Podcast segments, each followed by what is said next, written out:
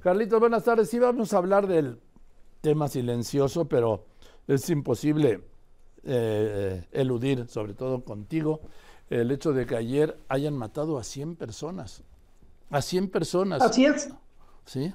Así es, mi querido Joaquín. Esta, este día de ayer, 28 de agosto, es el quinto peor día del año, del año 2023, y es uno de los 60 días en todo el sexenio donde hemos superado la barrera de los 100 eh, homicidios en un día. Es decir, sin duda es el peor de agosto y además es el quinto peor del año. El que ha sido el peor en este momento, en 2023, fue el 7 de enero, que fueron 110 personas asesinadas. Hoy, o el día de ayer, 100 personas, con lo que ya sumamos 164.545 homicidios, Joaquín.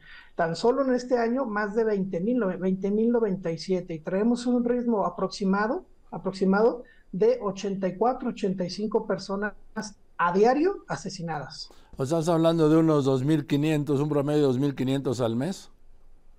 Exactamente, 2.500 eh, aproximadamente al mes, 2.512, 2.515 al mes, en, lo que va por lo menos en el 2023 para sumar las 20.000 muertes que ya hay. Lo que llevaría a, un, a 30, 31.000 homicidios dolosos a fin de año, lo que colocaría a este año en el año más bajo del gobierno del presidente López Obrador, ¿no?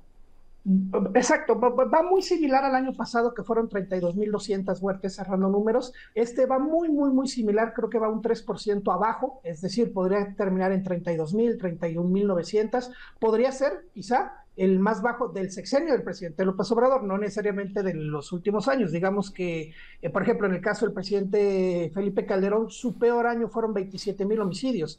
En el caso del presidente López Obrador, no ha tenido ni un año con menos de 30 mil homicidios. Bien, entonces sigues manteniendo la proyección de 200, 210 mil al, al 30 de septiembre del año que viene. Eh, en este ritmo que llevamos, sí, todavía con este ritmo 2023 estaríamos hablando de 200, entre 206 y 209 eh, mil eh, personas fallecidas a finalizar el sexenio. Recordemos que es un poco más corto por un mes.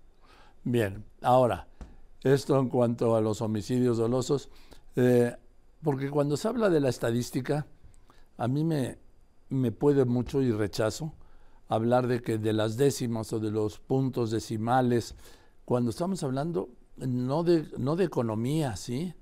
No de comercio exterior, no estamos hablando de déficit, no estamos hablando de crecimiento, no.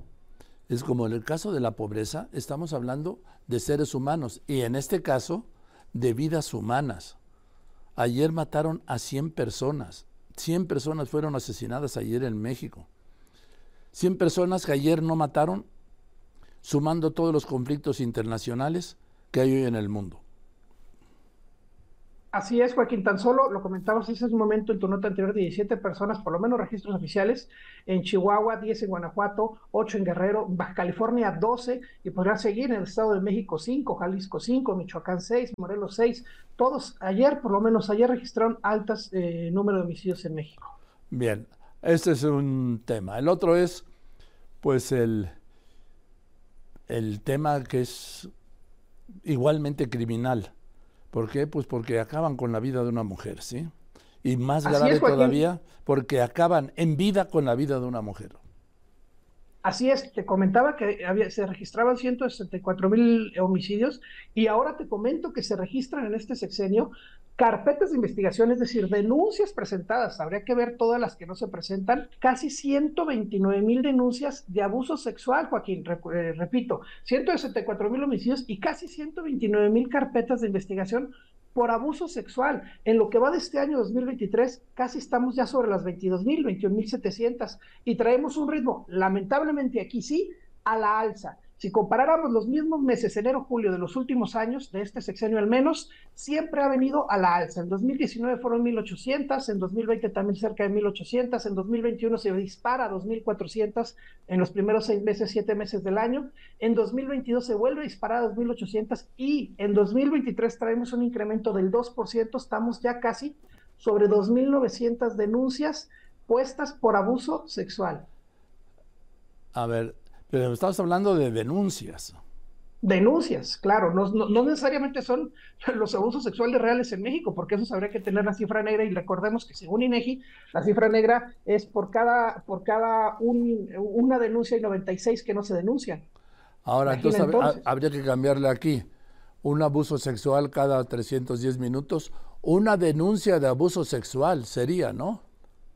Así es, es una, se registra una denuncia de abuso sexual o una carpeta de investigación relacionada a abuso sexual que para hoy sí yo, en el tema de la violencia y de la inseguridad, de los homicidios, eh, es, hay una responsabilidad de Estado y de gobierno. En el caso de, la, de los abusos sexuales, pues sí, ese es un tema que yo opino que el gobierno es ajeno. ¿No, Carlos? Podría, podría pensarse. Incluso cuando vemos por estados, mi querido Joaquín, vemos que particularmente con cuatro entidades se registran cuatro de cada diez denuncias. En Ciudad de México estamos cerca de las 18.600 denuncias este sexenio, en Estado de México 18.000 y en Jalisco casi 13.000 denuncias de abuso sexual. Sí, efectivamente son de, las, de los estados más poblados, pero por ejemplo, después viene Chihuahua, que lo acabamos de mencionar con el tema de los homicidios, en cuarto lugar con más de 7.600 denuncias de abuso sexual. Sí, que hay una diferencia abismal en población, en número de habitantes. Así es, Chihuahua no es de los más poblados, o por lo menos no es de los cinco más poblados. ¿Cómo anda Veracruz? Veracruz tiene, está eh, dentro de los diez primeros con casi cuatro mil denuncias, tres mil novecientas denuncias de abuso sexual. Bien, lo menciono porque es uno de los estados con, de mayor población. Bueno. Así es. Bueno, Carlos, nos vemos el viernes, ¿te parece? Claro que sí, mi querido Joaquín. Te mando fuerte abrazo.